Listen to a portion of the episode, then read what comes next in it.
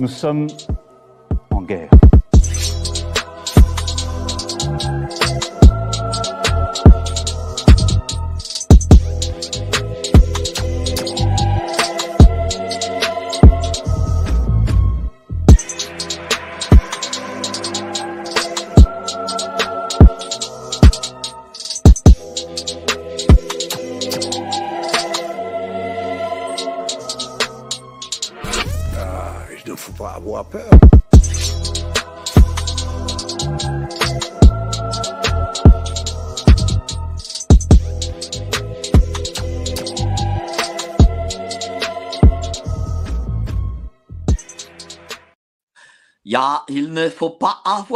Peur. Bonsoir à tous, vous êtes sur Géopolitique Profonde, la chaîne qui est là pour remplacer les médias subventionnés, évidemment. Alors, avant euh, de présenter notre ami euh, Philippe Fabry, je fais un petit coucou à une auditrice, Barbara, euh, qui m'a raccompagné euh, ce jeudi euh, de France, hein, de Haute-Savoie à la gare de Genève, parce que j'étais parti à Genève pour une interview. Donc voilà, ben, je remercie elle et son mari. Voilà, Haute-Savoie, on regarde géopolitique profonde. Alors aujourd'hui, euh, gros sujet parce qu'on est en plein conflit Moyen-Orient, mais pas que. Conflit euh, Ukraine-Russie, conflit euh, Arménie-Azerbaïdjan, même si évidemment on en parle moins. On va parler de tout ça. Quelles seront les conséquences de ces trois gros conflits ben, sur le monde? On voit ça avec notre ami Philippe Fabry, avocat et créateur surtout d'une science, d'une science qui est l'historionomie et d'une science euh, euh, qu'on peut qualifier de quasi exacte, hein. Euh, n'est-ce pas, cher Philippe Fabry? Alors, exact, je pense qu'on en est euh, encore loin, tout dépend de l'échelle à laquelle on réfléchit, mais euh, on a déjà, j'ai déjà eu des résultats qui me paraissent pas trop mauvais. En tout cas, peu d'erreurs, quoi. Peu d'erreurs, faut le dire. Euh, alors, d'aucuns le con- le contesteraient parce que le problème, c'est que comme j'ai des, l'idée, c'est de- d'annoncer des choses qui vont arriver. J'ai des indices qui montrent que certaines choses que j'annonce vont arriver. Certaines sont déjà arrivées, mais naturellement, euh, dès que, euh, parce que normal, hein, c'est le côté, euh, le côté euh, sexy, euh, on me demande fréquemment des dates. Alors, quand je donne une, échelle de temps, forcément, si finalement ça tombe pas pile, on tombe dessus en disant que que c'était faux, mais il y a un certain nombre de choses sur lesquelles j'ai pas vu d'erreur manifeste, en tout cas, de choses qui se sont passées diamétralement autrement que que ce que j'aurais pensé. Les choses peuvent prendre parfois plus de temps, mais euh, mais grosso modo, comme il s'agit de justement de, de, de détecter les mouvements de fond, euh, il y a il y a peu de chances de se de se tromper. quoi. Alors, qu'est-ce qu'exactement euh, l'historionomie, cette, voilà, cette science que vous, a- que vous allez créer, du coup? Bah, en fait, c'est assez simple. Alors, c'est c'est pas tellement une, une nouvelle science externe, c'est plutôt une nouvelle approche ou, ou quelque chose qu'on rajoutera sur la science. Moi, j'aime bien parler d'histoire théorique, en fait. Euh, C'est-à-dire que c'est ou théorie de l'histoire. C'est le fait d'aller chercher des grandes lois générales derrière euh, qui permettent de dépasser un petit peu ou d'aller au-delà de l'histoire comme simple observation et recherche du fait. Donc, c'est l'idée de chercher naturellement, mais c'est ce qu'on fait toujours en science. hein. Euh, C'est ce qu'on faisait, ce qu'on a fait longtemps en astronomie, par exemple, c'est on regarde et on essaie de trouver des récurrences, on essaie de dresser des catégories euh, de- d'objets, hein, de distinguer, bon, distinguer les étoiles, les planètes, etc. Ben, moi, pareil, euh, je distingue euh, les, les- les types d'états et donc euh, les types de trajectoires qu'ils ont. Et quand on a suffisamment d'exemples, on peut estimer qu'on a un modèle relativement solide et que donc si on trouve un autre, euh, si on identifie une autre trajectoire visiblement en cours, ben, on peut parier sur le fait que la suite sera conforme au modèle et donc on peut faire euh, des projections. Voilà. Donc, euh, par exemple, la projection, euh, je sais que la projection ukrainienne-Russie, ça, vous l'avez euh, ben, euh, vous l'avez deviné, enfin pas deviné, mais vous l'avez trouvé en tout cas. Oui, c'est ça. J'avais, j'avais, alors j'avais de, manière générale dans un bouquin que j'ai publié en 2017 que j'ai republié depuis euh, Atlas des guerres à venir, j'avais, euh, j'avais expliqué qu'il y aurait un grand retour des confrontations et de la guerre en fait à l'échelle mondiale. Euh, c'est ce bouquin qui date de 2017. Et en euh, janvier 2019, j'avais, écrit un article sur mon blog où, justement qui complétait ce bouquin qui s'appelait Vers une invasion euh, russe de l'Ukraine, dans lequel j'expliquais que la Russie envahirait l'Ukraine des trois côtés dès lors qu'elle aurait réussi à à, à rétablir le contrôle sur ou à établir un contrôle suffisamment fort sur la Biélorussie, qui jusque-là était un peu réticente, de Loukachenko, et une fois que les infrastructures, notamment le pont de Kerch, auraient été bâtis en, en Crimée. Euh, et donc, effectivement, quand il y a eu les grands déploiements en, 2021, euh, je fais partie de ceux qui disaient que vraisemblablement ça allait vers un conflit, que c'était pas juste du bluff. Et donc, en ce sens-là, oui, j'ai du coup, j'ai eu raison, parce que je m'attendais. Et, et concernant euh, le conflit euh, israélo-palestinien, est-ce qu'on peut le comparer euh, à, à, Russie-Ukraine ou alors euh, c'est forcément une récurrence puisque depuis 75 ans, Israël est confronté à une guerre avec, avec ses voisins? Alors, c'est pas forcément une récurrence, ça correspond à des choses qu'on connaît, c'est-à-dire des conflits entre puissances voisines qui euh, seront un petit peu médiatisés par euh, euh, par des minorités ou par des, des petits États ou, ou équivalents. Si voulez, d'une certaine manière, on peut dire que le, la bande de Gaza, par exemple, dans ses rapports entre Israël d'un côté et, et l'Iran de l'autre, ben, s'apparente un petit peu à ce qu'était la Serbie entre l'Autriche, Hongrie et, et la Russie en 1914 ce genre de choses-là. Euh, L'Arménie un petit peu dans la même situation. Ce sont des, petits États euh, qui, euh, du fait du patronage de gros États, euh, sont susceptibles, dans les conflits qu'ils ont, et qui sont des conflits récurrents, d'avoir des conséquences beaucoup plus importantes que ce que leur taille ne laisse penser. Voilà. Donc en ce sens-là, on est effectivement quelque chose sur quelque chose d'assez radicalement différent de ce qu'il y a entre Ukraine et, Russie, mais euh, c'est un autre type de, situation qui est assez courante. Mais euh, l'Israël, euh, on dit qu'ils ont le meilleur service de renseignement du monde, ils ont une grande armée, ils ont l'arme atomique. pourtant, est-ce qu'ils se sont fait déborder par le Hamas ou, comme d'aucuns peut-être puisse le penser Ou est-ce qu'on a affaire à peut-être une forme de coup politique pour pouvoir avoir peut-être les mains libres pour faire après une riposte, on va dire, importante?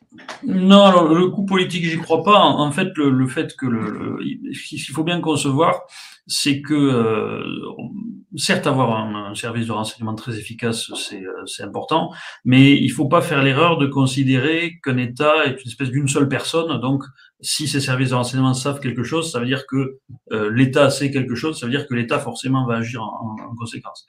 Euh, en particulier pour Israël, qui était un État fracturé dans les mois qui ont précédé l'attaque, il faut se rendre compte.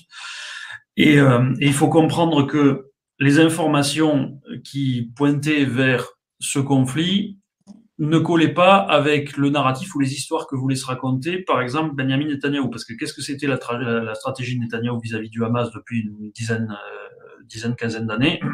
C'était, alors d'une part, de, de, favoriser quelque part le Hamas dans la bande de Gaza au détriment du Fatah, de telle manière qu'il n'y ait pas un interlocuteur de la cause palestinienne, mais deux, parce que d'une certaine manière, s'il y avait deux interlocuteurs, on pouvait expliquer à tout le monde que tout était bloqué, donc il n'y avait pas de négociation possible, et ça permettait de laisser euh, pourrir le problème d'une certaine manière. Et surtout, deuxième chose, par rapport au Hamas, qui certes à la base est une organisation radicale, euh, la stratégie Netanyahou, c'était de provoquer son embourgeoisement. C'est-à-dire de faire en sorte que de le laisser aux commandes de la bande de Gaza, de lui faire donner de l'argent par le Qatar, ce que le Qatar a fait euh, très fortement, des dizaines de millions euh, d'euros euh, par an depuis, depuis, depuis une dizaine d'années, dont une partie transitée d'ailleurs par Israël, puisque le Qatar payait Israël pour, pour donner des, des, denrées à la bande de Gaza, hein, c'est comme ça que ça, ça, fonctionnait, donc il y avait une subvention comme ça. Et la stratégie de Netanyahu, c'était de se dire, bah, finalement, le Hamas va finir par, par devenir une espèce de truc un peu ronronnant, euh, un peu corrompu, etc., probablement comme le Fatah, et donc on aura deux trucs euh, un petit peu inoffensifs en face et tout ira bien. Et en fait, donc ça c'était le narratif. Et quand vous êtes dans une stratégie, par définition, euh, c'est très difficile déjà d'admettre que vous êtes complètement planté et que ça marche pas. Et donc si en plus vous êtes à la tête d'un État très fracturé politiquement, que vous avez beaucoup de soupçons envers votre armée et envers vos services de renseignement, parce que le truc, c'est que l'armée et les services de renseignement, pour beaucoup, ça peut paraître contre-intuitif euh, chez nous, parce que chez nous, c'est un petit peu le contraire, mais c'est plus souvent la gauche israélienne qui, qui, qui, est, qui, est, qui est prépondérante dans ces institutions-là que, euh, que la droite. Et donc, euh, pour Netanyahou, quand on lui donnait en gros des rapports indiquant qu'il y avait des choses inquiétantes du côté eh ben, il pensait, en fait, je caricature, mais, c'était un petit peu ça l'idée, lui et ses, les gens de son entourage se disaient, c'est les gauchistes qui étaient de torpiller ma stratégie, quoi, en m'expliquant qu'il y a danger avec le Hamas, etc., alors que ma stratégie fonctionne. Donc il y a véritablement un aveuglement qui s'est mis en place comme ça, et, euh, qui a mené euh, à, cette surprise à laquelle il faut ajouter aussi des, euh, éléments techniques, qui est que, et là, il y a eu une grosse surprise parce qu'Israël n'était pas du tout habitué à ça, il y a eu un, un apprentissage par le Hamas euh, de ce, des méthodes qui ont été mises au point par les Ukrainiens et les Russes sur le front euh, d'Ukraine, notamment dans l'utilisation des drones en particulier pour frapper simultanément une trentaine de tours de surveillance euh, sur le, la muraille de la bande de Gaza. Ça, ça les a complètement surpris en plus. Donc, dans la technique de l'action, si vous, on ajoute ça à l'aveuglement qu'il y a eu d'une partie du pouvoir, on comprend comment ils ont pu euh, se laisser surprendre. En fait. Oui, parce que euh, de l'extérieur, euh, on peut penser qu'Israël est un bloc uni. En réalité, Israël euh, est fracturé, et ça depuis quelque temps déjà. Alors même Israël a toujours été fracturé d'une certaine manière, mais encore plus effectivement depuis quelque temps, parce que parce qu'il y a véritablement deux mentalités en Israël. Il y a une vraie fracture qui s'est créée entre euh, la droite israélienne radicale, qui est euh, en fait euh, d'une certaine manière pour la poursuite de la colonisation, pour la, la, la, construction du Grand Israël, pour le fait d'ignorer le problème palestinien, et une, une gauche israélienne qui, elle, est beaucoup plus proche de, de la mentalité européenne, euh, avec, qui est plus sensible à l'idée de, de, négociation. Et le, gros paradoxe d'Israël, c'est que euh, finalement, la droite religieuse israélienne, qui est un des appuis très puissants de Netanyahou, euh, se soustrait aux obligations militaires des citoyens israéliens. C'est-à-dire qu'en fait, ce sont des gens qui sont pour une forme d'expansionnisme israélien, mais qui eux ne mettent pas leur peau en jeu en fait puisque euh, c'est pas eux qui montrent les armes. Et ça ça a été une, faille très très compliquée euh, politiquement euh, justement dans les six mois qui ont précédé parce que toute la crise autour de la réforme judiciaire que Netanyahou a voulu mettre en place a été très mal vécue. Et il y a eu des alors sinon des menaces en tout cas des, des craintes que euh, l'armée se mette en grève d'une certaine manière et, et, et refuse de servir Netanyahu. Donc effectivement, et bon, c'est le cas d'Israël, mais il faut pas oublier que c'est le cas de la plupart des États en fait. Hein, toujours, on, on, a vraiment tendance à faire cette erreur de dire euh, les États-Unis, Israël, la Russie, euh, l'Iran. Et c'est beaucoup plus compliqué que ça. Il faut pas oublier qu'il y a toujours des factions. Et, euh, et pour le coup, les factions étaient à peu près équivalentes et extrêmement polarisées depuis quelques mois en Israël. Et euh, donc oui, ça, a été polarisé, il y a eu cette réforme euh, de la justice. Euh, Qu'est-ce que disait exactement cette, réforme de la justice pour qu'il y ait tant de manifestations, tant de fractures dans, ce pays? Alors le problème de la réforme de la justice, c'est que c'est quelque chose qui résonne en même temps qui peut résonner à, à nos oreilles d'Européens aussi, parce que c'est quelque chose qui finalement est un problème occidental dans son ensemble, et en grande partie Israël se rattache à l'Occident. C'est une réforme qui visait à abaisser en fait le pouvoir euh, des magistrats en Israël et grosso modo de, de, donner toujours le dernier mot à la représentation nationale, c'est-à-dire dire que c'est la loi qui importe. Et euh, l'idée c'est de lutter contre le gouvernement des juges, si vous voulez. Et le truc c'est que les euh, partout euh, en Occident, euh, les gauches occidentales ont tendance à considérer que chaque fois que, qu'en fait, c'est grâce au rôle des magistrats dans ce qu'on appelle l'état de droit, qu'il y a un certain nombre de droits des minorités euh, en tout genre, hein, euh, que ce soit euh, l'avortement, euh, les droits homosexuels, enfin tout ce genre, le package habituel, tous les droits les plus modernes, on va dire, les plus récemment acquis, que tous ces droits sont protégés justement par les juridictions et que donner et qu'en fait ça permet de bloquer la capacité du législateur à justement à lutter contre les droits des minorités ou à supprimer les droits des minorités. Et donc chaque fois que, et en fait c'est un, truc qu'on a vu se mettre en place euh, dans un certain nombre, dans la plupart des États occidentaux depuis euh, depuis on va dire la, la fin de la Seconde Guerre mondiale, euh, avec la mise en place de la Convention européenne des droits de l'homme, etc. C'est cette, cette, espèce de système de l'État de droit qui en fait est la mise en place d'un ordre juridique qui s'impose aux représentations nationales elles-mêmes, au Parlement eux-mêmes. Et donc, ça a été vu dans la plupart de ces pays en même temps comme un recul démocratique d'une certaine manière, parce que l'idée c'est que le peuple doit pouvoir faire et défaire les lois, sinon il n'est pas souverain. Mais voilà, en fait, c'est une friction, tout simplement, pour résumer en deux mots, c'est une friction entre la protection absolue d'une certaine manière des droits des individus et la volonté collective. Et en fait, c'est ça le, grand débat de fond. Et, en Israël, Netanyahou prenait le, le, le, parti, on va dire, de la volonté collective, et en fait, en face, il avait les défenseurs de, de des droits. Et, euh, et c'est ça. Alors, je n'entre pas dans les détails après de la discussion, savoir si ça vaut le coup sur l'état de droit de discuter comme ça, parce que juridiquement, ça peut se discuter. Le fait notamment de dire que, par exemple, il n'y a pas d'état de droit s'il n'y a pas de Convention européenne des droits de l'homme, comme on le dit. Hein. C'est un débat qu'on a en France récemment. Euh, ça revient à dire que sous la Troisième République, la France n'était pas d'état de droit, ce qui est absurde. Donc euh, voilà. Mais, euh, mais voilà, le débat était celui-là en Israël. Et en fait, c'est un débat qu'on peut rattacher, si vous voulez, dans la, dans la mentalité ou dans, dans, ce que ça soulève, euh, qu'on peut rattacher par exemple à la suppression euh, du, de, la, de, la, de la garantie de l'avortement par la Cour suprême aux États-Unis ou ce genre de choses. Quoi. Alors, vous avez parlé d'Occident pour Israël. Euh, est-ce qu'on peut dire, voilà, est-ce qu'on peut dire que Israël est un pays occidental au Moyen-Orient?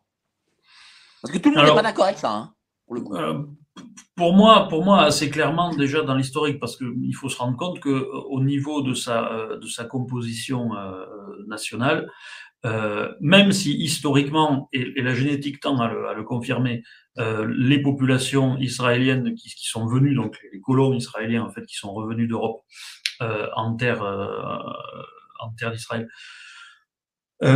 étaient, étaient rattachés à la population qui vivait là il y a, il y a 2000 ans, en fait, hein, il y a la proximité des juifs ashkénazes, c'est-à-dire les juifs d'Europe de l'Est, avec les juifs séfarades, c'est-à-dire les juifs du, du, Maghreb ou du Proche-Orient, euh, et la proximité génétique est plus importante qu'entre les, les ashkénazes et les autres populations d'Europe de l'Est, ou entre les séfarades et les autres populations locales, ce qui montre bien qu'ils ont gardé une proximité génétique, et donc une continuité, en fait, avec la population dont ils sont issus d'Israël elle-même, qui est très forte.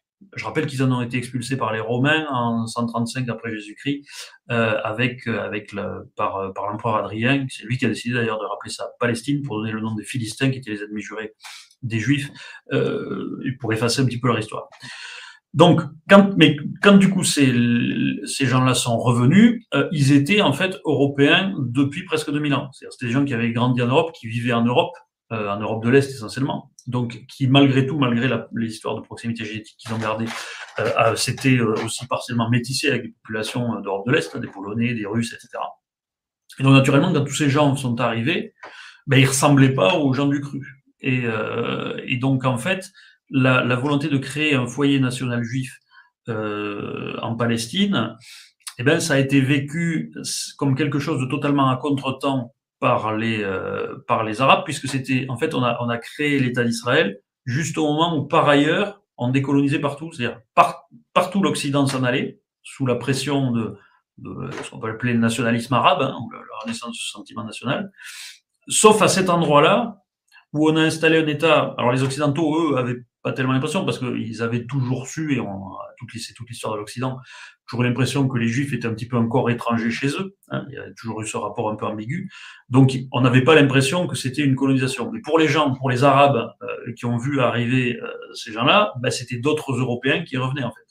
Et donc cette idée, cette identité européenne, elle existe encore. Quand on dit euh, Israël la seule démocratie du Moyen-Orient, en fait, ben, c'est parce que de base c'est une colonie européenne qui s'est instaurée comme ça et elle le reste assez largement, même si de plus en plus la normalisation des rapports avec les pays voisins, le fait qu'il y ait euh, 2 millions d'Arabes israéliens, euh, tout ceci transforme de plus en plus le pays en, en quelque chose d'un peu plus de couleur locale, j'ai envie de dire. Mais, euh, mais à la base, cette différence est nette et elle est entretenue naturellement par la protection et le sentiment d'appartenance commun que l'Occident a vis-à-vis d'Israël. Alors pourquoi je vous pose cette question? C'est parce que euh, bon, j'étais à Bistro Liberté euh, comme intervenant euh, il y a deux semaines. J'avais à mes, côtés mon, comme voisin André Rieu. non, pardon, Damien Rieu. oui, C'est quelqu'un d'autre? C'est pas le même. ouais, c'est pas le même. Excusez-moi. Je m'excuse auprès de lui. Damien Rieu.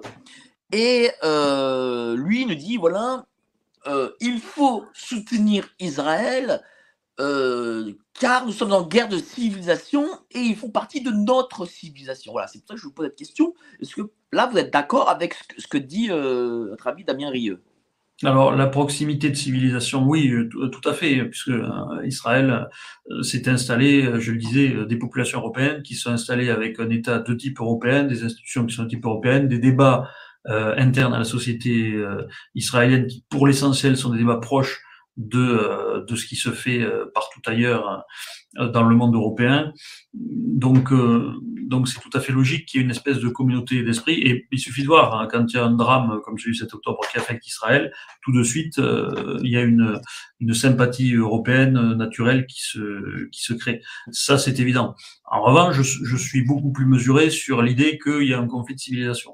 Euh, ça c'est quelque chose qui me paraît beaucoup plus beaucoup plus discutable. Pourquoi discutable? Discutable parce que pour moi, en fait, euh, il y, a, y, a, y, a, un problème en Europe, en Occident en général, avec l'islamisme, c'est clairement, mais qui est un problème qui existe aussi à l'intérieur du monde arabe. À l'intérieur du monde arabe, ils ont un problème avec l'islamisme. Et euh, il y a eu tout un tas de guerres civiles entre les islamistes et les autres dans le monde arabe, en particulier depuis les printemps arabes. Vous avez euh, des pays, des tas de pays où les frères musulmans qui ont pris le pouvoir pendant un moment ont été éjectés ensuite. Vous avez Kais Sayed qui les a éjectés en, euh, en, euh, en Tunisie. Euh, vous avez euh, Sisi qui les a massacrés en, en, Égypte, hein, il en a fait exécuter 500. Euh, vous avez euh, euh, Bachar al-Assad qui s'est maintenu contre Al-Qaïda et contre l'État islamique. Donc, donc c'est pas tellement un, parce qu'un conflit de civilisation, ça veut dire qu'en gros, les Occidentaux sont en guerre avec le monde arabo-musulman, ce qui n'est pas du tout le cas. c'est plutôt que les Européens et une bonne partie du monde arabo-musulman sont en guerre avec un problème lui-même interne au monde arabo-musulman. On est plutôt sur quelque chose comme ça, selon moi. Voilà, c'est pour ça que c'est plus compliqué parce que guerre civilisation, ça veut dire un petit peu bloc contre bloc. Et pour moi, on n'est pas du tout là-dessus, notamment parce que euh, en réalité, euh, la plupart des, des États euh, arabes n'ont plus grand-chose à faire de la question palestinienne. C'est une corde qui vibre encore pas mal dans les opinions publiques euh, du monde arabe. Donc il y a des manifestations, les gens se sentent plus solidaires, mais j'ai envie de dire, les gens sont primalement solidaires des Palestiniens pour la même raison que nous, on se sent solidaires des Israéliens c'est que les Israéliens ont des têtes et des institutions européens, ils vivent comme nous, donc ils nous ressemblent, alors que euh, les gens du monde arabe, c'est plutôt les Palestiniens qui leur ressemblent. Donc naturellement, euh, c'est ce côté-là qui donne, euh, qui donne ce. C'est quoi C'est un engagement populaire en fait, plus que d'élite. Oui, c'est un sentiment de d'identité commune, et donc forcément, quand quelqu'un qui vous ressemble est agressé, ben, vous le ressentez beaucoup plus mal que si c'est quelqu'un qui vous ressemble pas du tout. C'est c'est euh, c'est assimilable à, euh, au mort kilomètre ou tout ce genre de théorie, hein, tout simplement. C'est c'est c'est assez primal en fait comme comme comme réaction. Donc voilà pourquoi moi je je suis pas trop d'accord avec l'histoire du, conflit de civilisation parce que ça revient à, considérer, par exemple, que ce qu'a fait le Hamas euh, en, euh, en Israël, euh, c'est représentatif du monde arabe, ce qui n'est pas du tout le cas. Alors, du coup, est-ce que, en tant qu'historionome, vous voyez une, suite à ce qui se passe au conflit du Moyen-Orient? Alors oui, en fait, c'était prévisible. Ça, ouais, ça c'était tout ça, c'était prévisible. Aurait été d'après votre science, bien sûr. Ben, qui, qui est de, de, de nouveaux euh, de nouveaux euh, clashs de ce type-là, euh, c'était pas du tout euh, c'était pas du tout imprévisible parce que c'est c'est la, la, série de ce que fait de, de ce qui se passe, c'est la continuité et c'est un conflit qui est pas résolu. J'ai envie de dire c'est comme Serbie Kosovo, c'est comme ce genre de choses, comme Arménie Azerbaïdjan. Tant que c'est pas réglé, c'est pas réglé. On, on peut se douter que ça va revenir. Euh, maintenant, euh, il faut savoir de quoi on parle à propos de ce conflit.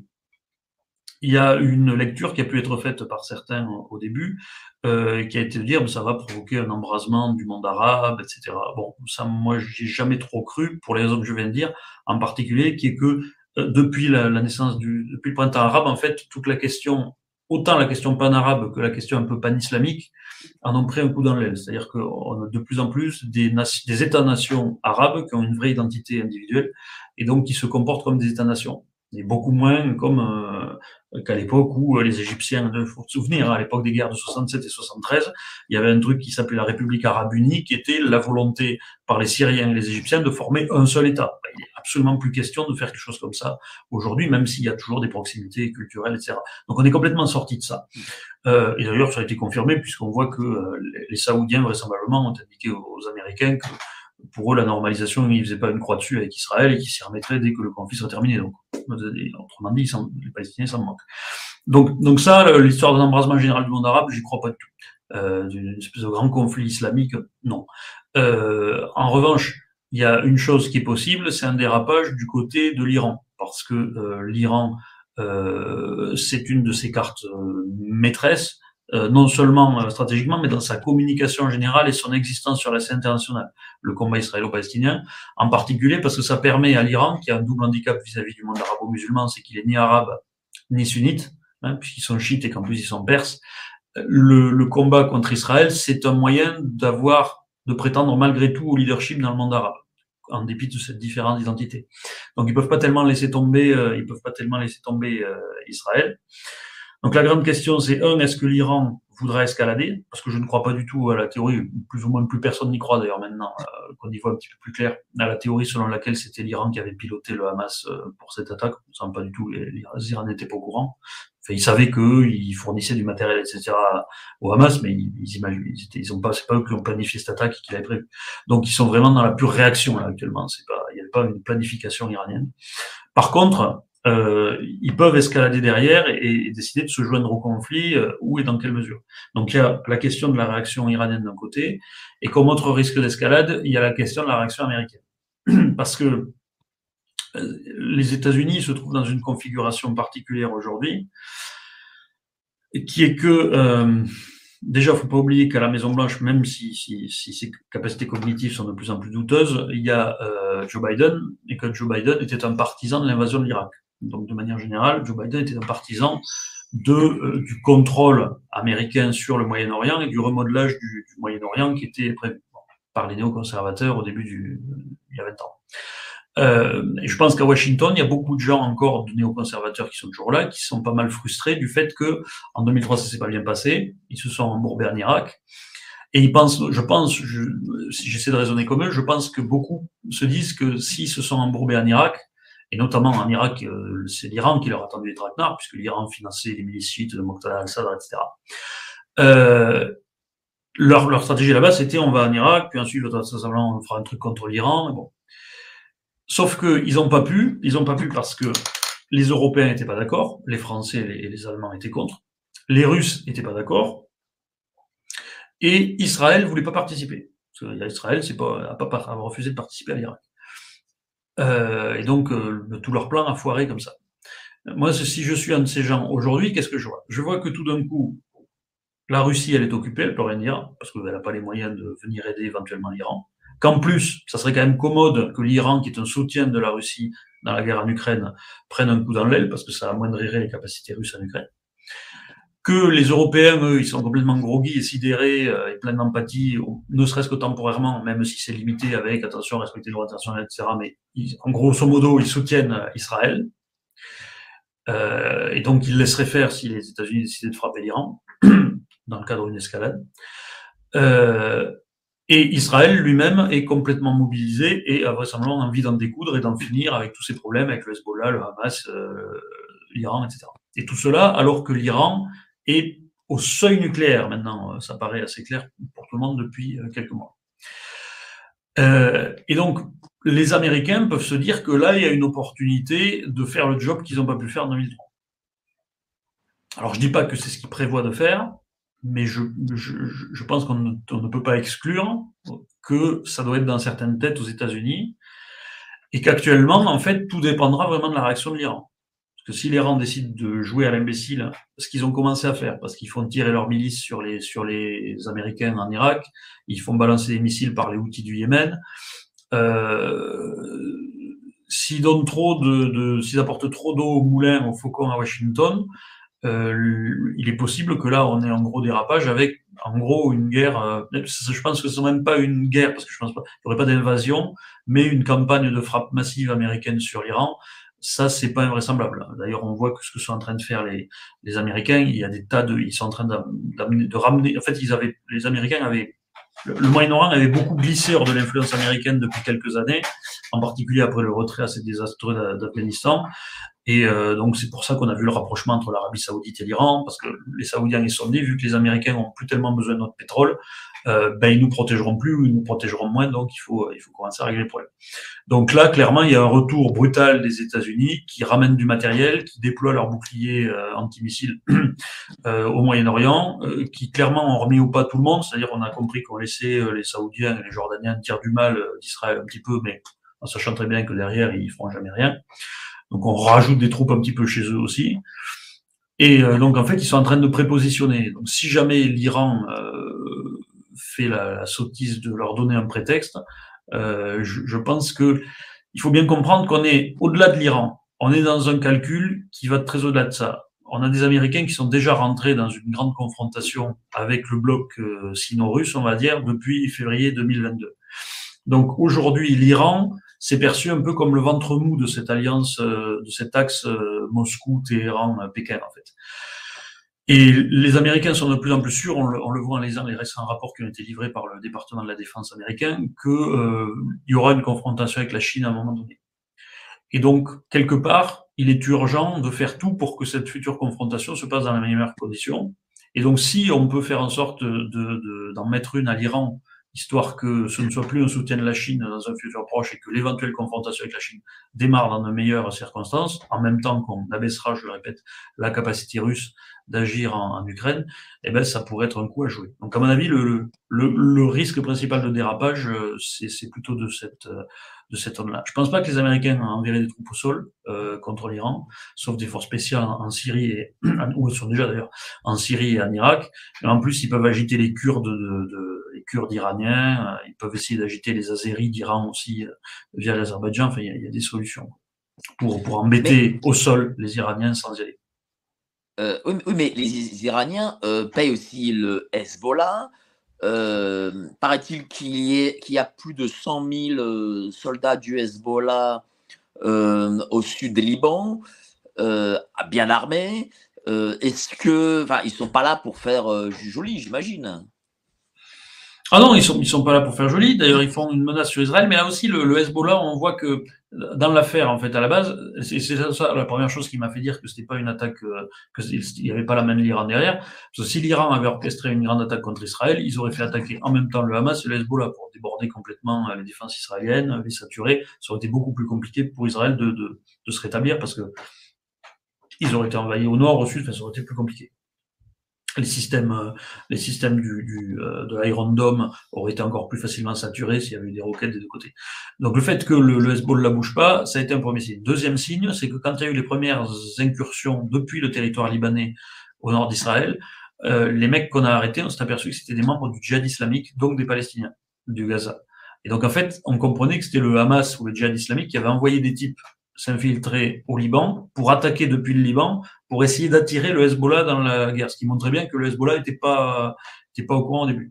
Et en plus, la situation du Hezbollah, elle est un peu, euh, elle est un peu euh, précaire, même au Liban, parce que euh, la situation du Liban, elle n'est pas, elle pas, elle pas très stable non plus. Et le premier usage que le Hezbollah compte faire de ses forces, c'est de maintenir son propre statut au sein du Liban.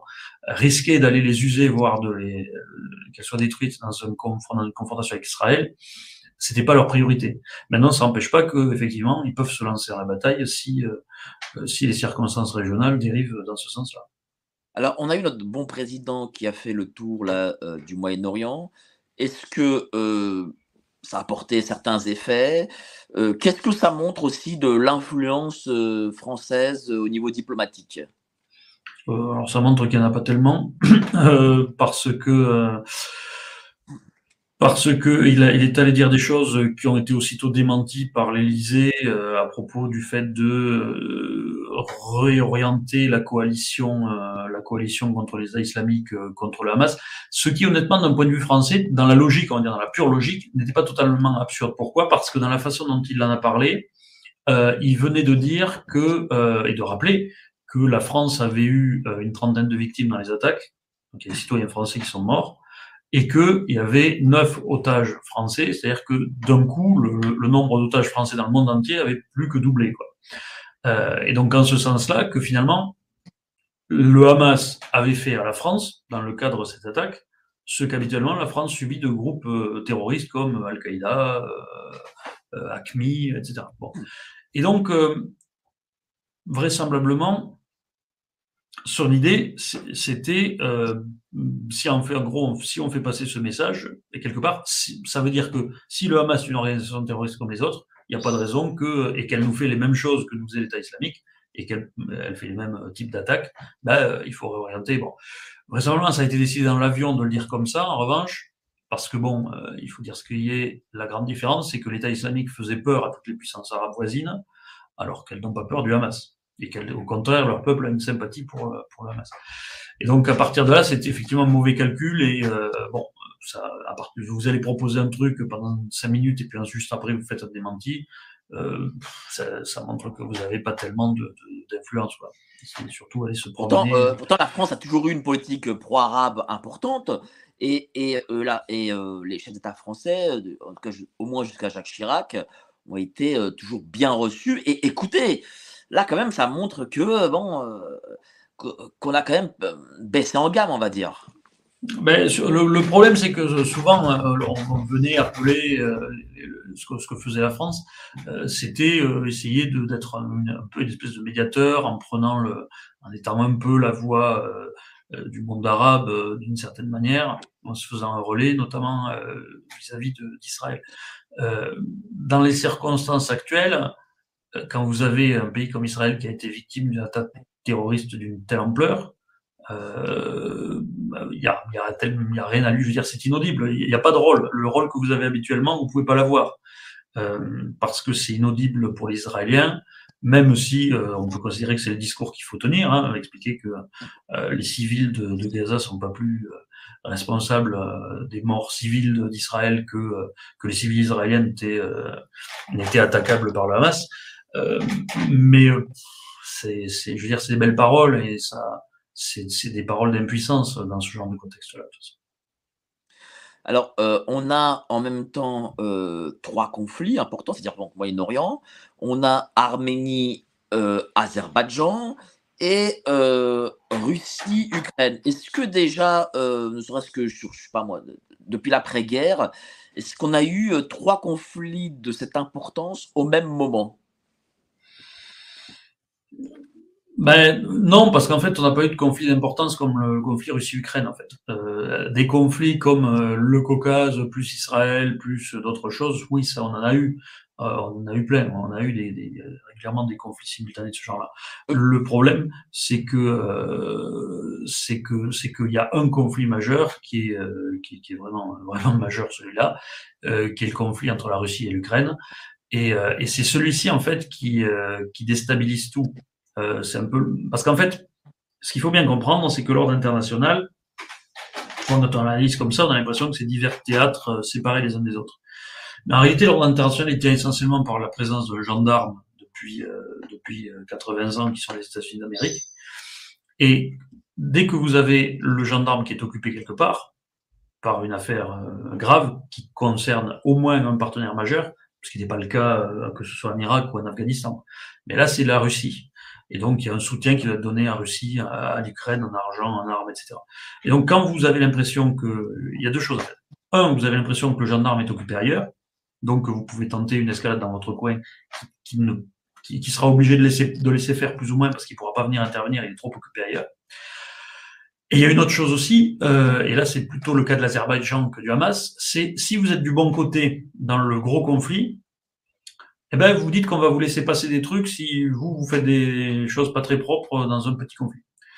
Et, euh, et en particulier pour l'Azerbaïdjan, le problème c'est que l'Azerbaïdjan, alors d'une part, l'Azerbaïdjan est devenu un des principaux fournisseurs de substitution de gaz à l'Europe depuis le début de la guerre en Ukraine et du fait que l'Europe a arrêté d'acheter le gaz russe. Donc à partir de là, ça vous donne quand même une espèce d'immunité. Bon. En plus, l'Azerbaïdjan est un, euh, allié euh, absolu de la Turquie qui est dans l'OTAN. Et la Turquie, tout le monde fait avec parce que c'est le pilier sud de l'OTAN, euh, capable de, gêner les Russes en mer Noire, donc on peut pas s'en passer. Et donc, il y a cette double immunité quelque part de l'Azerbaïdjan. Et en même temps, euh, pour rajouter encore, l'Arménie a le mauvais goût d'être euh, dans l'OTAN russe, hein, qui est l'organisation du traité de la sécurité collective, et donc euh, quelque part dans le mauvais camp, hein, même si elle n'a pas eu trop le choix parce qu'elle était coincée entre deux États turcs et, et, et, la Russie. Bon, vous faites, vous faites avec ce que vous avez dans ces cas-là, mais voilà. Donc ça, c'est donc il y a ce problème, cette espèce d'immunité, et en plus l'autre chose, c'est que la guerre de l'Azerbaïdjan visait à récupérer ce qui est légalement son territoire, c'est-à-dire le Haut-Karabakh.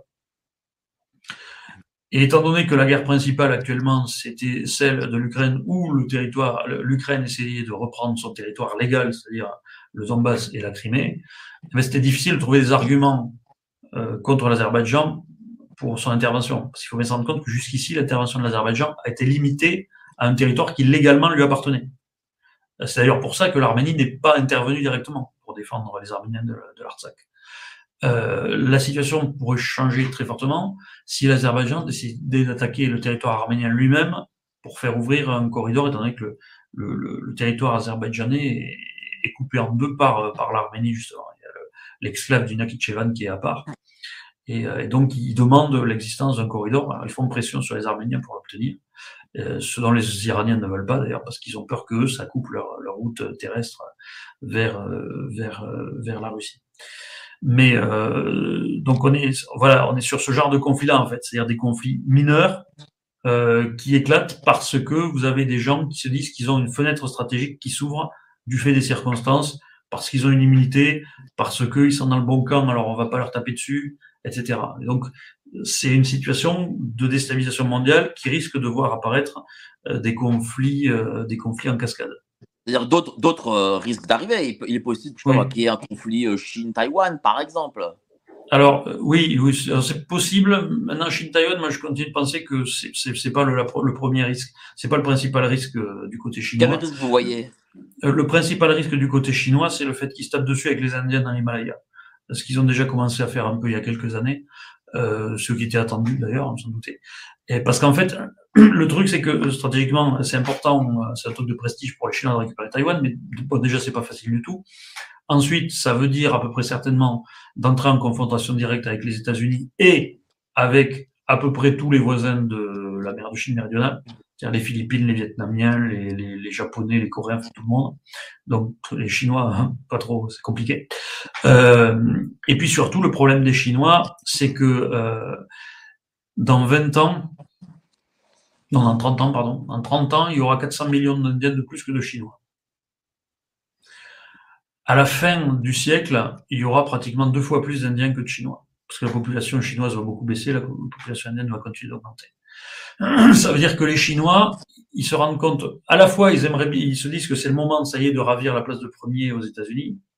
Et à la fois, ils sentent que derrière, les poussent les Indiens qui sont en train de les rattraper et qui seront beaucoup plus nombreux qu'eux dans quelques. Et donc la priorité chinoise, c'est de, de, de s'assurer une position dans l'Himalaya, de transformer l'Himalaya en forteresse en fait, euh, pour, euh, pour, pour s'assurer qu'ils ne pourront jamais être envahis par les Indiens.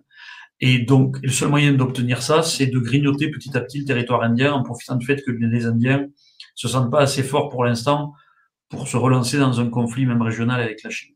D'autant plus que les deux États sont nucléaires, mais ça n'empêcherait pas de se battre euh, sur les frontières parce que L'Union soviétique et la Chine se sont fait la guerre pendant six mois en 1969 euh, sur le fleuve Ussuri. Ça a fait à peu près 20 000 morts. Pratiquement personne n'a entendu parler. Et, c'était deux États nucléaires, ils ne sont pas tirés dessus. Euh, les, en 2001, pareil pour les, pour les Pakistanais et les, Indiens. Donc on peut se battre euh, avec quelques dizaines de milliers de soldats de chaque côté entre puissances nucléaires. L'histoire montre que ça n'entraîne pas de guerre nucléaire. Oui, ça, ça c'est intéressant ce que vous dites parce que euh, les opinions publiques occidentales ont peur justement de, cette, ces attaques nucléaires. Poutine a parlé aussi euh, s'il était vraiment obligé d'utiliser euh, cette arme. Et pour vous, ça, c'est du fait qu'en gros, euh, c'est juste une façon de faire peur Madame Michu monsieur et M. Durand, j'imagine. Alors, c'est pas du fake, mais, mais il faut savoir de quoi on parle quand on parle des armes nucléaires. les armes nucléaires, on les utilise en ne les utilisant pas. Pour ça, moi, j'ai une, une, chose que je dis toujours, c'est souvent on dit l'arme nucléaire n'a pas été utilisée depuis 1945. Je dis si, les armes nucléaires ont été utilisées pendant toute la guerre froide. C'est même pour ça qu'il n'y a pas eu de guerre. L'arme nucléaire est une arme qu'on utilise pour empêcher l'autre d'utiliser les siennes. C'est à ça que ça sert, en fait, la dissuasion nucléaire. Mais le corollaire de ça, et ce que Vladimir Poutine a compris, c'est que, euh, au fond, l'arme nucléaire n'interdit vraiment que l'arme nucléaire. Et donc, euh, en dessous, ça crée un espace dans lequel on peut se retaper dessus de manière conventionnelle. Et c'est ce qu'il fait. C'est ce qu'il fait en Ukraine. C'est ce que j'appelais, j'avais écrit un article là-dessus en 2017 aussi, euh, j'appelle la dissuasion nucléaire offensive. C'est-à-dire, c'est le fait que vous vous lancez dans une guerre conventionnelle en empêchant l'autre de riposter nucléairement en disant si c'est ça, c'est la guerre nucléaire. Et donc, en fait, vous, vous, vous contraignez l'autre à mener une guerre conventionnelle contre vous en partant du principe que vous êtes plus fort que lui et que la guerre conventionnelle, vous pouvez la gagner. Et tant que vous ne dépensez pas un seuil de danger, hein, que vous ne risquez pas de détruire l'autre par euh, l'invasion conventionnelle, eh ben, ça rend, ça re-rend la guerre conventionnelle possible. Et c'est ce qu'on voit en Ukraine. C'est ce qu'à terme on pourrait voir au-delà de l'Ukraine, ailleurs à d'autres endroits en Europe, je pense notamment aux Pays-Baltes. Euh, c'est pas du tout impossible que ça arrive sans qu'il y ait de guerre nucléaire. Et euh, voilà, donc euh, la guerre, l'arme nucléaire, ça sert, ça sert essentiellement à empêcher les autres puissances nucléaires d'utiliser leurs armes nucléaires contre nous. C'est-à-dire qu'en fait, euh, ce qu'on entend dans les médias français, euh, des généraux de plateau nous expliquer que nous sommes au précipice de cette fameuse troisième guerre mondiale, ça vous n'y croyez pas alors, une, guerre nucléaire, Moscou pourrait lancer des, des, missiles nucléaires si par exemple tout d'un coup il y avait une percée de l'OTAN qui arrivait à 100 km de Moscou. Euh, parce que là, ça serait une attaque conventionnelle, mais qui mettrait en enjeu. Ben, on refusera de le faire justement parce qu'on sait que dans ce cas-là, il risque d'y avoir une arme nucléaire. Donc ça finira peut-être par arriver euh, si euh, on continue de développer, par exemple, les systèmes antimissiles à laser que semble-t-il les, les, Israéliens ont, ont mis en, en, œuvre, par exemple, euh, et que et que les missiles, les vecteurs nucléaires deviennent obsolètes, par exemple. Euh, mais ça peut arriver. Hein. Euh, si on a une confrontation euh, mondiale qui dure 5 ou 10 ans, ben, euh, on peut avoir un équivalent projet Manhattan qui donnerait un espèce de remède aux armes nucléaires, qui rendrait possible ce genre de, de, chevaucher. Mais pour l'instant, c'est pas possible. Pour l'instant, c'est pas possible, et c'est bien pour ça que les, les Occidentaux sont très frileux à l'idée que les Ukrainiens attaquent le territoire russe lui-même. Et d'ailleurs, les attaques qui ont été menées contre le territoire russe directement ont été faites uniquement par des soldats eux-mêmes citoyens russes euh, qui sont des, rebelles russes en fait qui viennent se battre côté ukrainien. Mais les Ukrainiens n'ont pas tenté d'envahir le territoire russe lui-même. Hormis le territoire qui a été récemment annexé par les Russes, parce que là tout le monde sait que euh, tout le monde sait que la garantie donnée, le, le simple fait d'avoir annexé le territoire donne pas une garantie équivalente au territoire annexé que celui qui était déjà le territoire de la fédération aussi. Quoique euh, les Russes aient essayé brièvement de faire croire et le bluff n'a pas tenu pour le coup. Et justement, euh, ça, en est où euh, cette fameuse contre-offensive ukrainienne? Puisque du coup, avec le conflit là en Israël, on n'en parle plus. J'ai l'impression que ce n'est plus dans les radars médiatiques. Où ça en est exactement? Ben, la contre-offensive ukrainienne, elle a raté puisque euh, ils n'ont pas réussi à, à percer euh, les défenses euh, russes. Euh, d'ailleurs, c'était assez douteux à la, base qu'ils arriveraient à rééditer l'exploit de l'année dernière parce qu'entre temps, euh, l'année dernière, ils, attaquaient en net surnombre. Hein. On parle de la région de Kharkiv, ils étaient à 4 contre 1 et dans des endroits qui n'étaient pas ou peu fortifiés. Alors que là, un an plus tard, on était à parité numérique euh, dans un endroit qui était très très fortifié. Donc euh, malgré tous les efforts de l'armée ukrainienne, c'était c'était pratiquement euh, c'était pratiquement infaisable en fait, tout simplement. donc ils, ont ils ont réussi à avancer un petit peu, mais mais guère. Et donc le conflit est un petit peu bloqué dans ce sens-là. Euh, en plus, euh, il y a des difficultés avec les livraisons, euh, les livraisons occidentales. vraisemblablement, les, Russes sont capables de produire à eux seuls autant plus même que tout l'OTAN réuni parce que parce qu'on n'a pas bougé en fait, parce qu'on n'a pas fait ce qu'on aurait dû faire, on n'a pas euh, redéveloppé notre base industrielle de défense, parce qu'on se dit bon c'est bon ça va marcher, on va s'en sortir, tout ira bien. En fait ce que font les élites européennes par rapport à la plupart des problèmes, que ce soit migratoires ou autres, euh, depuis 40 ans, c'est-à-dire en gros bah mais ça va aller. Et, euh, et, donc non, ça va pas, ça va pas, et, euh, et les Russes reprennent l'offensive. Les Russes, eux, ils ont, ils ont, ils ont fait l'effort de basculer. Ils n'avaient pas trop le choix en même temps, mais ils ont fait l'effort de, basculer vers une économie de guerre, de plus en plus d'ailleurs. Euh, ils vont augmenter leur budget militaire encore de 70%, je crois, cette année.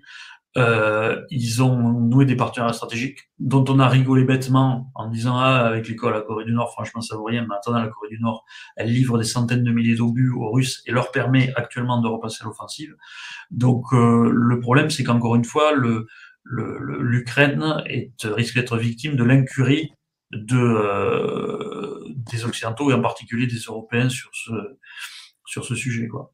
Oui, mais qu'est-ce que ça signifie le fait que l'Ukraine euh, ne réussisse pas sa contre-offensive? Est-ce que ça signifie qu'elle pourrait perdre la guerre? Et après, quelles seraient les conséquences bah, pour les Européens, pour les Occidentaux en gros hein? Parce que le problème actuellement, si vous voulez, c'est que euh, les, les, Russes repassent à l'offensive. Euh, sur l'année 2023, il n'y aura pas eu de gain net de territoire euh, ukrainien, alors que leur but stratégique, c'est quand même de reconquérir leur territoire. Il n'y a pas eu de gain net parce que ce qu'ils ont grappillé à des endroits, les Russes ont grappillé à d'autres. D'abord en prenant Markmout, et là, ils sont en train de grappiller à d'autres endroits, et notamment autour d'Avdiivka, qui risque de tomber dans quelques mois, étant donné les, si, si, les, si, les, si les Ukrainiens n'arrivent pas à redresser la situation dans les semaines qui viennent. Donc, euh, à partir de là, ça voudra dire quoi? Le signal qui sera envoyé, c'est en gros, si la guerre se prolonge, les Russes vont grignoter plus de territoire ukrainien. Et donc là, euh, ça va commencer à poser un dilemme, puisque en Ukraine même, il y a des tas de gens qui vont commencer à se dire, ben, si on, on doit euh, désormais reculer, il vaut mieux demander la paix tout de suite parce que euh, on récupérera pas de territoire, alors que c'était quand même le but à la base. Et donc je pense que ce vers quoi on risque de s'acheminer, malheureusement, c'est une espèce de Munich mou, euh, hein, euh, rapport, aux, accords de Munich de 1938, où on avait lâché la Tchécoslovaquie, là on n'a pas lâché l'Ukraine, mais où finalement ça reviendra au même, c'est-à-dire après avoir essayé de les aider un peu, on dirait bon ben on a fait ce qu'on a pu, mais maintenant vous voyez euh, ça marche pas quoi. Et donc il y a un gros risque que euh, que les occidentaux finissent par lâcher l'Ukraine et trouver une espèce de compromis comme ça.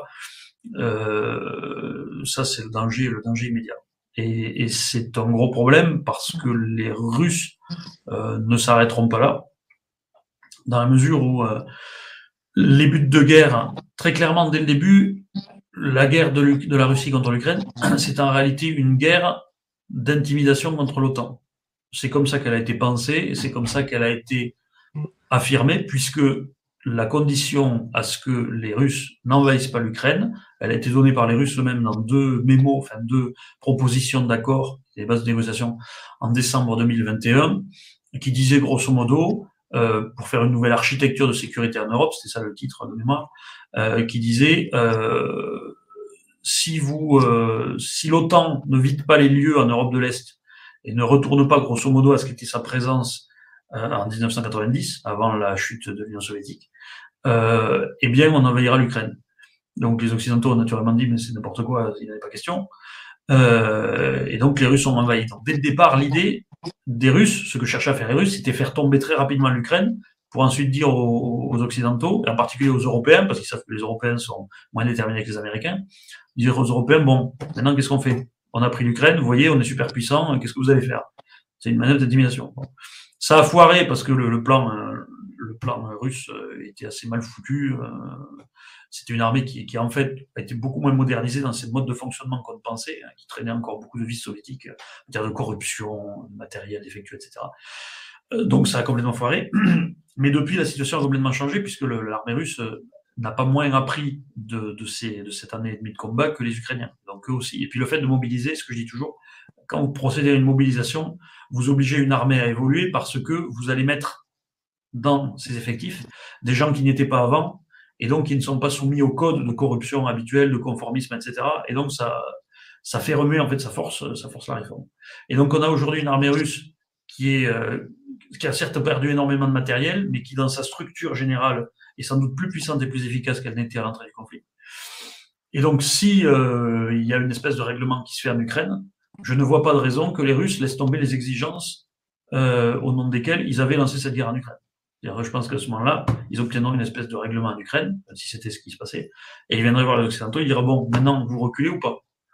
En se disant que maintenant, ils ont une économie qui est en économie de guerre, donc ils ont des munitions, et que si jamais ils décident d'aller faire la même chose dans les pays baltes, les Européens ne pourront pas les arrêter, les Américains non plus. Et que la, la, la guerre nucléaire n'aura pas lieu, donc ils pourront le faire. Donc le danger, véritablement, il est là pour moi. Ben, ça, ça c'est le danger. Mais est-ce qu'il y a un danger aussi pour les Américains? Euh, par exemple, de perdre euh, leur leadership Alors, ben, le danger il est. Le truc, c'est que euh, c'est qu'ils accepteront pas de perdre leur leadership. Donc, c'est ça qui est très clair en fait. C'est qu'on est face à, deux acteurs qui ont un, point de recul ou qui peuvent pas laisser passer. Les Américains, s'ils ont continué à aider l'Ukraine, alors que dès le début, ils avaient dit qu'ils n'iraient pas en Ukraine. Bon, ils y sont pas allés. Hein. Ils n'ont pas déployé de troupes en Ukraine. Mais ils ont aidé massivement l'Ukraine. Pourquoi? Parce que ils ont compris que si jamais il laissait l'Ukraine être envahie, même si l'Ukraine n'était pas un allié des États-Unis, parce qu'elle n'était pas, dans l'OTAN, il n'y avait pas de traité d'alliance, donc il n'était pas. Il y a le mémorandum, de Budapest qui devait respecter quand même, par lequel il garantissait l'intégrité territoriale, mais il n'y avait pas d'obligation d'envoyer des troupes, etc. Mais que s'il laissait tomber l'Ukraine, les Polonais le vivraient très mal, un certain nombre de pays dans l'OTAN le vivraient très mal, comme une trahison en fait. Ils se diraient eux-mêmes qu'en gros, ben, on ne viendrait pas les aider non plus, d'une certaine manière puisque déjà on les avait lâchés, parce que c'était pour les Polonais, c'était vraiment important euh, qu'on leur montre ça. Mais c'est pas les seuls. Euh, les Taïwanais auraient vu que euh, la garantie américaine, finalement, elle ne vaut pas grand-chose. Les Japonais, les Coréens, enfin, tout le monde aurait vu ça. Parce que ce qu'il faut voir, c'est que la puissance américaine aujourd'hui, elle se base certes d'une part sur la puissance de l'Amérique elle-même, mais aussi sur tout son système d'alliance qui a été mis en place autour du, l'architecture de l'ordre mondial qui a été mis en place par les Américains. Et ça, c'est un système qui est fondé sur la confiance, qui est fondé dans la confiance sur la puissance américaine. Si les États-Unis se laissent humilier à un endroit par une puissance concurrente, que ce soit la Russie, la Chine, etc., toute l'architecture se casse la figure. Et en gros, on se retrouverait tout d'un coup avec des euh, Japonais qui diraient bon ben retirez vos bases parce qu'on ne veut pas froisser les Chinois, des Philippins qui feraient pareil, et à ce moment-là, tout le château, tout risque de s'effondrer comme un château de cartes. C'est pour ça que c'est pour ça que les Américains sont beaucoup plus intransigeants ben, l'OTAN pourrait imploser euh, si euh, on avait une espèce de chantage comme celui que je mentionnais, euh, où, il y aurait l'Ukraine qui lâcherait, et où ensuite il y aurait des provocations russes, par exemple, dans les pays baltes. ce qui peut se rapprocher, hein, puisqu'il y, a eu des, y a eu des infrastructures de l'OTAN, de, pays de l'OTAN, qui ont été abîmées en mer Baltique, un gazoduc entre la Finlande et, l'Estonie et un, un, câble télécommunication. Euh, les Baltes ont aussitôt accusé euh, les Russes. Vraisemblablement, c'est un navire chinois dont l'encre a raclé tout ça. Ça peut néanmoins être une attaque, parce que malgré tout, laisser traîner son c'est bon. Mais ça peut aussi passer pour un accident, donc il y a une plausible dénégation.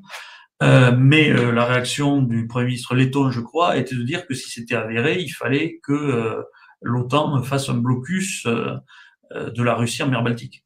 or, si l'OTAN faisait un blocus de la Russie en mer Baltique, ça veut dire couper la Russie de la péninsule de Kaliningrad, et c'est lui donner en fait un prétexte pour établir la continuité territoriale, éventuellement en envahissant la Lituanie, au minimum. Et, euh, et ça, effectivement, euh, ça créerait une tension terrible sur l'OTAN parce que les États-Unis seraient obligés de réagir, mais vous aurez vraisemblablement un certain nombre de Hein L'Europe aussi, parce que la Lituanie, par exemple, c'est euh, l'Union européenne. L'Europe ne peut pas laisser euh, un pays de l'Union européenne se faire envahir. Elle peut pas laisser. Le problème, c'est qu'elle a plus tellement les moyens de, de faire autre chose et, qu'elle aura surtout plus tellement les moyens si elle fait pas ce que j'ai dit tout à l'heure, c'est-à-dire euh, rebâtir sa base industrielle de défense, ce que jusqu'ici elle n'a pas fait. Elle l'a pas fait pour l'Ukraine et donc elle prend le risque. Elle prend le risque. Alors ça peut prendre dire, mais enfin on aurait pu accélérer. Ça exige aussi des sacrifices budgétaires, etc., qu'on n'a pas voulu faire. Euh, y a, on a quand même ça notre priorité. Euh, les Allemands sont gênés, ils veulent pas parce qu'il y a toujours des gens en Allemagne qui espèrent que on trouvera une espèce de règlement et qu'on pourra revenir à, la situation d'avant avec la Russie, etc. Parce que il y, a quand même un problème qui est que le plus gros pays d'Europe, l'Allemagne, euh, a vu toute sa stratégie dans à peu près tous les secteurs, qui était l'héritage de Mme Merkel, qui a été désastreuse, euh, être complètement désavouée par la réalité depuis euh, depuis deux ans. Euh, mais c'est pas facile d'accepter que toute votre stratégie, hein, on revient à ce que je disais au début à propos de Netanyahu et, et sa stratégie. Euh, quand vous avez une stratégie, euh, un engagement comme ça psychologique dans une stratégie depuis dix ans, vous avez du mal à la lâcher et vous avez envie de croire pendant un moment que vous pouvez revenir en arrière et, et ça ralentit l'effort qu'il faudrait faire pour acter la nouvelle situation. Mais, est-ce que tout ça, faut, faut, se le dire, hein, faut se le demander, est-ce que ça peut, ça, ça peut créer euh, un, dérapage. Voilà. Euh, écoutez, les Russes, si les Russes euh, envahissent une partie de l'Ukraine euh, mhm. et que disent bah, bah, tiens on est assez puissant pour aller je sais pas en Lituanie ou je ne sais où en Estonie etc. enfin je veux dire ça, ça ne peut créer qu'un dérapage. Oui. Oui, mais ça fait des années que je dis que ce dérapage aura lieu, moi. Vous, vous, vous, vous l'avez vu ce dérapage. Justement, c'est pour ça que je voulais aussi vous avoir. Oui, oui, oui, oui, oui, oui, oui. Oui, oui, oui, oui, oui, parce que, parce que la Russie. Mais les conséquences de ce dérapage. Est-ce que est-ce qu'on est sorti euh, de ces 70 ans de paix pour en fin de compte arriver peut-être sur 70 ans de guerre? Alors sur 70 ans, non, mais euh, ça peut durer une dizaine d'années, oui. Ça dure une dizaine d'années en général, ce genre de conflit, parce que le conflit qu'on a vis-à-vis de la Russie en Europe, c'est ce que j'appelle un, impérialisme revanchard. Hein. Euh, c'est mon dernier bouquin qui est là-dessus, euh, où j'explique en fait c'est c'est une certaine étape de la construction des États-nations, parce que les États-nations, par définition, c'est un empire qui a trouvé ses limites en fait et qui, qui, qui bascule ça. Et la Russie n'a pas trouvé encore ces limites-là comme euh, le, principal parallèle que je fais, il y en a d'autres, mais le principal parallèle que je fais, c'est avec euh, avec l'Allemagne d'Hitler ou avec la France de Napoléon. C'est-à-dire que ce sont des, c'est la, dernière grande tentative impériale de ces pays-là avant de devenir un État-nation classique qui cherche plus euh, l'expansionnisme chez ses voisins. Et donc la Russie, elle est dans cette dynamique-là. Et, et, et, le grand souci de Vladimir Poutine, en fait, les Russes, ils savent très bien que leur ennemi principal à terme, ça sera la Chine. Et euh, l'idée de la Russie, c'est que les Russes savent très bien que démographiquement et économiquement, ils peuvent pas être au niveau de la Chine ou des États-Unis. Que le seul moyen pour eux, c'est d'avoir une relative domination sur l'essentiel de l'espace européen, comme à l'époque de l'URSS. Et donc, c'est ça qu'il veut restaurer. Il veut pas recréer l'URSS, mais il veut restaurer la domination russe sur l'espace que dominait l'URSS en particulier en Europe, et si possible, notamment sur l'Allemagne, parce que s'ils arrivent à s'attacher à la puissance économique allemande, ils disent que ça les remet d'office euh, dans la catégorie des, plus gros. Et donc euh, toute la guerre en Ukraine, tout ça, c'est sur la même dynamique. Et donc euh, vraisemblablement, moi, ça fait un moment que je le dis, je dis qu'il y aura un conflit. Pour moi, il y aura au moins des provocations russes dans les pays baltes, très possiblement une invasion et une confrontation de grande ampleur avec l'OTAN. Et aujourd'hui, les États-Unis, qu'est-ce qu'ils sont comme puissance? Est-ce que c'est une puissance déclinante? Ou est-ce qu'ils peuvent continuer à être ce qu'ils sont? Alors déclinante, non. Ils ont eu un passage à vide, clairement, comme ils en avaient eu un dans les années 70, après le Vietnam. Euh, L'Irak a, et l'Afghanistan ont fait un peu la même chose que le Vietnam chez eux, c'est-à-dire que ça a été très démoralisant comme conflit, c'est un truc dont on savait pas trop où ça allait. Euh, il y a eu des crimes de guerre, donc euh, donc ça moralement ça a miné les États-Unis qui sont nés, est-ce qu'on est vraiment parce que quand vous avez moins le sentiment que moralement vous êtes fondé à faire ce que vous faites, ben naturellement vous, avez des doutes, donc vous avez moins de. Donc tout ça, tout ça a beaucoup miné le, le, les États-Unis. Euh, maintenant, économiquement, euh, il reste, il reste, euh, il reste la première puissance mondiale. il est de plus en plus vraisemblable que la Chine ne leur ravira jamais cette première place. puisque la Chine est actuellement confrontée à des problèmes, des problèmes d'endettement intérieur, des problèmes de marché de l'immobilier qui se cassent la figure. Enfin, c'est très très compliqué.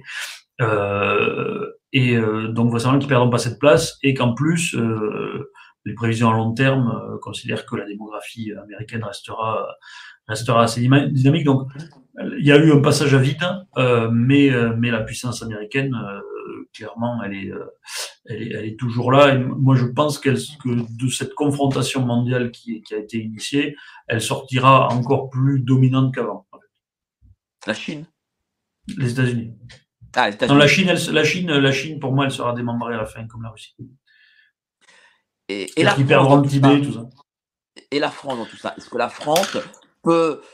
Est-ce que, est que le, passé français, c'est essentiellement ben, de l'histoire, des cours d'histoire qu'on apprend Ou est-ce que la France euh, peut redevenir euh, ce qu'elle a, qu'elle a voulu être, une forme de Rome européen? Alors toute seule, je pense pas, mais euh, la France elle a d'énormes atouts pour essayer de reprendre un petit peu le leadership en Europe avec l'affaiblissement de l'Allemagne, justement, puisque puisque toute la stratégie allemande a été un petit peu discréditée. Et euh, il y a déjà des efforts qui sont faits par la France pour reprendre ce leadership, en essayant de relancer la filière nucléaire, en ayant créé cette espèce d'alliance du nucléaire autour de euh, ben, autour de ce projet-là. Donc il y a des il y a des pistes. Euh, maintenant, euh, je pense que moi, le, le, vrai, euh, c'est un, un, saut que nos élites sont pas capables de faire encore parce qu'elles sont pas adaptées à ça. Euh, la France pourrait véritablement saisir cette opportunité-là si elle, si elle comprenait que depuis une vingtaine d'années, elle n'est plus euh, à la tête, conjointement à la tête de l'Union européenne, elle est de plus en plus devenue le premier des pays de l'Europe périphérique pour moi. C'est comme ça que je, je conçois le, le rôle. C'est quoi un pays périphérique de l'Europe ben, En fait, si, si, vous voulez, c'est comme, comme quand on parle de la France périphérique en France, c'est-à-dire les provinces, hein, tout simplement par rapport à Paris. Euh, pour moi, la France fait partie de ce qu'on peut appeler l'Europe périphérique, c'est-à-dire que le cœur de l'Europe, c'est tout le Benelux, euh, et l'Allemagne et tout cet espace en fait d'Europe du Nord, de l'Europe rhénane, qui est la partie dominante de l'Europe en fait aujourd'hui. c'est à la fois c'est à la fois les élites de Bruxelles et toute l'industrie allemande de la de la Ruhr, si vous voulez. Hein, c'est cet espace-là qui domine l'Europe, qui l'a construite, dont la plupart des élites viennent. et qui impose son idéologie au reste de l'Europe, parce que toute l'idéologie européenne actuelle, euh, que ce soit le, le multiculturalisme, le cosmopolitisme, l'écologisme tel qu'il est pensé actuellement, euh, etc. Tout ça, ça vient en fait tout simplement du mode de vie des gens de cet espace-là. C'est l'endroit le plus urbanisé, c'est la mégalopole européenne, hein. c'est l'endroit le plus urbanisé euh, d'Europe. Euh, euh, donc c'est c'est l'endroit où l'argent est. donc c'est l'endroit où il y a des fortes immigrations avec avec des, des, des, minorités ethniques, etc., euh, par opposition à un espace périphérique qui, par définition, est monoculturel, euh, où les gens ils prennent pas le train mais ils prennent la voiture parce qu'ils sont obligés, euh, ce genre de choses en fait, hein, tout simplement. Et donc, mais c'est dramatique ce que vous dites. ça veut dire que on est en fait vous l'avez dit d'une autre façon, mais en fait, euh, la France, c'est une puissance de seconde zone, quoi. C'est ça? Alors, pas forcément. Je veux dire, c'est la périphérie. Il faut pas oublier que le, cœur, il, vit pas forcément sans la périphérie. Hein. faut pas oublier que la, la, France tient aussi par la France périphérique, hein, ce, qu'on appelle. Ouais, enfin, ça, c'est le truc gentil, quoi. Vous dites, euh, non, non, non, euh, c'est pas être un centre-ville, hein. Alors, dans l'ordre du pouvoir, oui, mais ce que, je veux dire, c'est que c'est déjà arrivé plein de fois euh, dans l'histoire. Il faut bien se rendre compte de ça. À la base, euh, qu'est-ce que c'est que que, euh, la Révolution française, par exemple, si ce n'est la, prise du pouvoir d'une grande partie de la périphérie contre le centralisme des élites à Versailles? la plupart des révolutions de ce type-là sont justement une revanche de la périphérie euh, où en général euh, se trouve une bonne part du dynamisme et qui sont moins affectés par la déconnexion des réalités des élites centrales. Et je pense que en Europe, il y a un mouvement qui peut être fait comme ça, euh, avec, on va dire, d'un côté euh, la Pologne pour l'espace est européen et de l'autre la France pour l'espace ouest européen, qui se retrouve d'ailleurs dans l'alliance du nucléaire. Je, je pense qu'il y, y, a un rééquilibrage du pouvoir qui a déjà commencé d'ailleurs en Europe. Mais je suis pas sûr que la, la France puisse le faire avec le régime qu'elle a actuellement et les élites qu'elle a, parce que les élites de la Ve République en France sont des élites qui sont euh, admiratives un peu à la remorque de ce qui se fait justement dans l'espace rhénan. Donc ben, elles sont pas tellement... Vous, êtes, euh, vous êtes à juste titre euh, très critique de la Ve... Alors je ne sais pas si c'est de la République en général, de la République des Lumières ou de la Ve République Non, non, c'est de la Ve République. C'est de la Ve République. Moi, je pense que les choses marchaient beaucoup mieux sous la Troisième et la Quatrième. Euh, clairement. Euh, et, et le, la, la, Cinquième République, pour moi, est, est, une, est une ignominie dans le sens où elle a, elle a, elle a, elle a ramené une espèce d'ancien régime euh, politique en France, c'est-à-dire où le pouvoir est centralisé, où il n'est pas contrôlé démocratiquement, euh, où la plupart des arrangements se font dans les couloirs, euh, où on élit un dictateur tous les cinq ans, enfin ce genre de choses. Oui, mais, oui, mais ça, c'est la réforme, euh, enfin, je veux dire, ce que je veux dire, c'est que les réformes successives euh, constitutionnelles. Est-ce que, à l'origine, la Cinquième République était aussi, d'après vous, viciée? Ah oui, oui, oui, oui. C'est d'ailleurs le problème, c'est la pratique des institutions de la Ve République euh, qui ont amené à la situation où on est aujourd'hui. Parce qu'en fait, le truc, c'est qu'on avait une des constitutions qui était démocratique, c'est-à-dire c'est les mêmes que les constitutions de nos voisins aujourd'hui. Tous nos voisins ont la même constitution aujourd'hui, qui était la constitution que nous on avait sous la Troisième et sous la Quatrième République. Le même système de, de, de c'est-à-dire un régime parlementaire, quoi. voilà, un régime parlementaire. C'est la démocratie européenne, c'est le modèle de la démocratie européenne. C'est les vraies démocraties. Même les Américains ne l'ont pas. Ce qui explique qu'ils ont un régime qui lui-même dégénère vers le présidentialisme. Euh, oui, mais la France n'a jamais, n'a jamais eu de parlementarisme réel, hormis la Troisième République. La France a toujours été. Euh, la Troisième et la Quatrième, ça fait 90 ans quand même. La quatrième, bon, la quatrième, on ne peut pas dire que c'était, euh, c'était formidable. Euh, bah, si, la plupart, la plupart des, la plupart des, des, des réussites qu'on attribue euh, au général de Gaulle, en réalité, ont été euh, bricolées sous la quatrième République. Le nucléaire, ça vient de la quatrième République. Airbus, ça vient de la quatrième République. De tous les grands symboles de la puissance de la France des années 60, en réalité, ça avait été préparé sous la quatrième République. De Gaulle en a, bénéficié du, du de, de, la réussite en, en, arrivant ensuite, un peu comme Hitler avec les autoroutes. C'est pas Hitler qui avait construit les autoroutes, c'est Weimar. Mais, mais voilà. Mais non, non, ça, ça marche oui, bien. Mais la France, elle a une culture de souverain, en fait. Et donc, on peut en sortir de ça Non, non, justement, ça c'est un truc qu'on se raconte, parce qu'il faut se rendre compte à quel point on, est, on a bouffé de la, de la propagande de la Ve République depuis que je suis gamin, en nous expliquant ça, et cette idée que quelque part De Gaulle était inévitable parce que parce que on aime le souverain français. C'est pas vrai, encore une fois, on a vécu 90 ans sans ça. Euh, quand on a eu une espèce de nouveau souverain avec le maréchal Pétain, personne n'était dupe et personne n'en voulait. On était très content de s'en débarrasser en 45. Euh, le problème, euh, et, on a, et, on, et, on avait un régime qui fonctionnait aussi. Je veux dire, on, a eu plus longtemps un régime parlementaire en France que ne l'ont eu pour l'instant euh, euh, l'Espagne, euh, même l'Italie d'une certaine manière, et même l'Allemagne. Hein. Oui, mais est-ce que 40 n'a pas été la faillite de, du parlementarisme? Non, non, non, ça a été la, ça a été la faillite de, de Gamelin avant tout et de l'armée française. Et puis bon, on s'est fait avoir, mais c'était pas le parlementarisme qui était en cause. Si ça avait été la faillite du parlementarisme, l'Angleterre aurait perdu.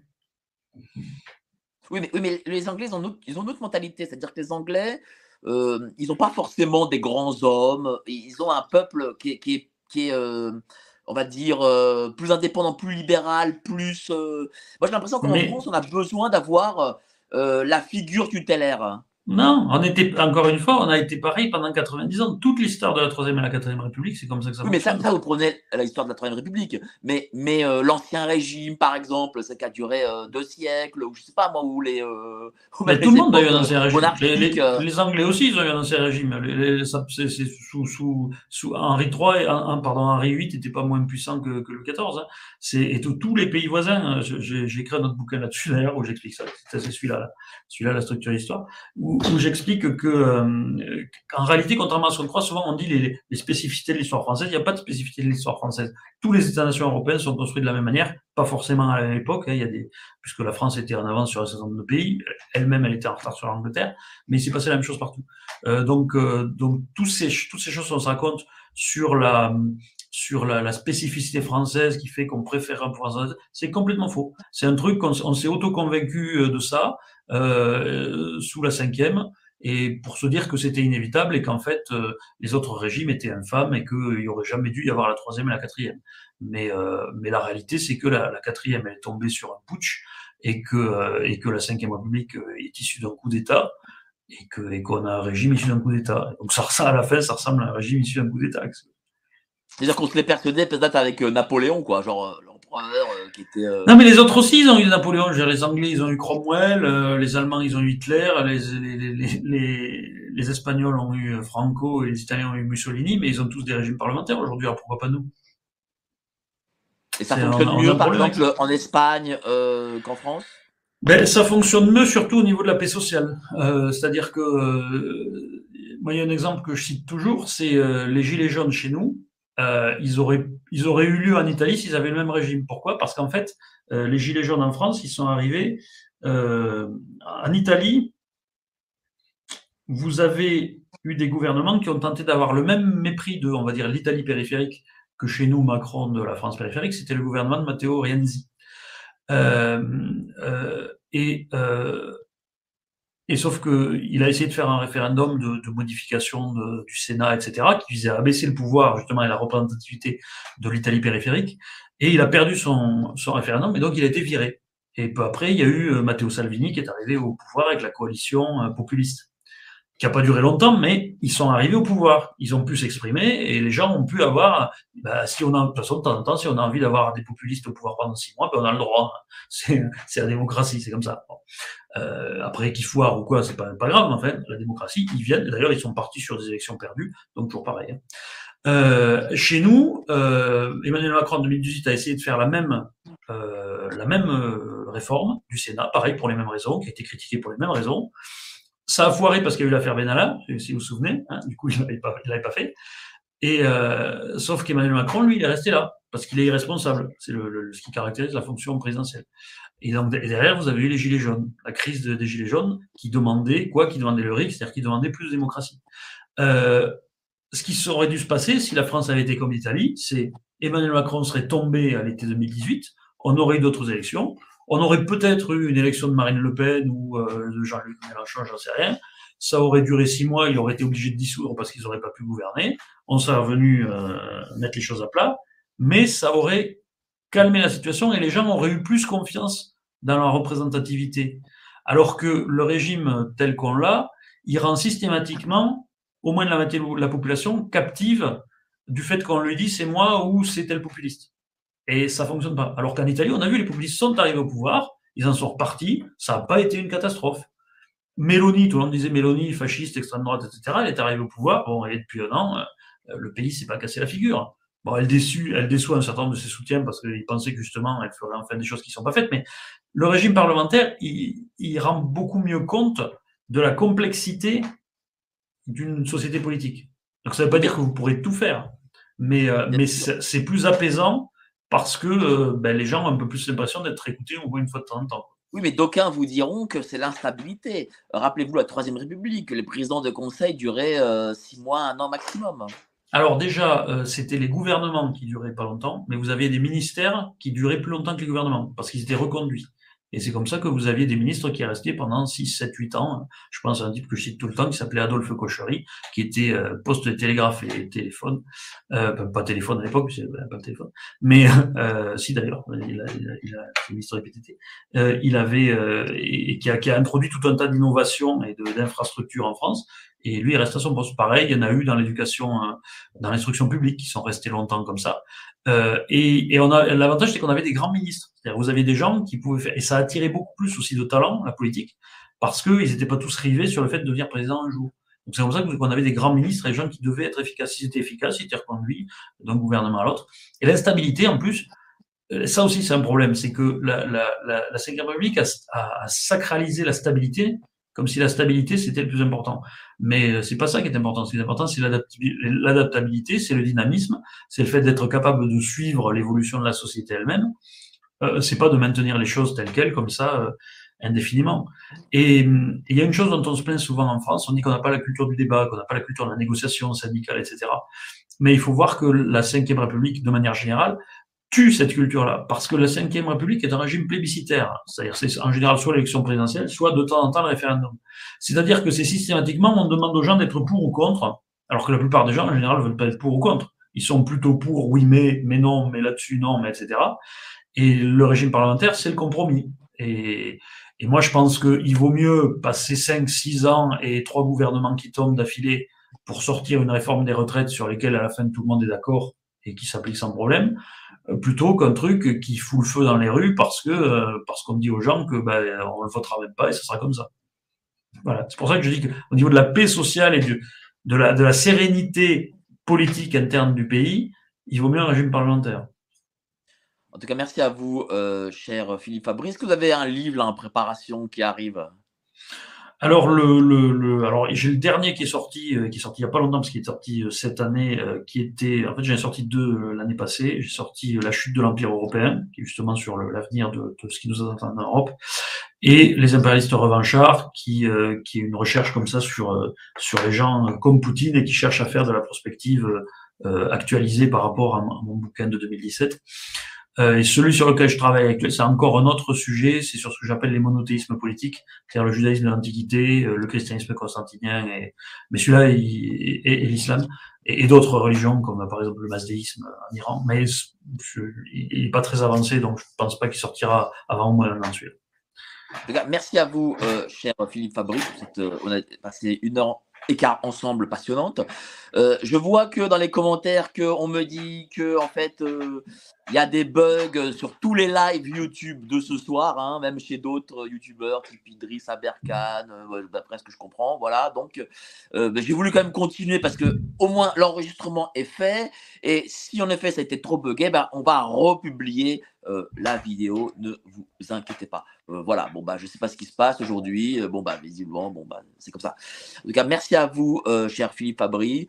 Et euh, bah, j'espère euh, ne pas attendre un an pour vous réinterviewer. Bah, vous pouvez venir me voir sur ma chaîne entre temps. Euh, le, public est, cordialement invité. il suffit de taper mon nom dans YouTube. Voilà. Et, donc, bah, votre prochain livre, vous me l'envoyez évidemment. Et euh, je vous interviewerai, interviewerai, évidemment sur votre prochain livre avec euh, un immense plaisir. Ça marche. Une, une, excellente soirée, chers amis. prochain rendez-vous mardi 13h, Laurent Michelon, la Chine. Quel est le rôle de la Chine dans, au Moyen-Orient? Est-ce que la Chine aura un rôle dans ce Moyen-Orient? Merci à vous, passez une excellente soirée et au prochain live. Allez, salut, ciao.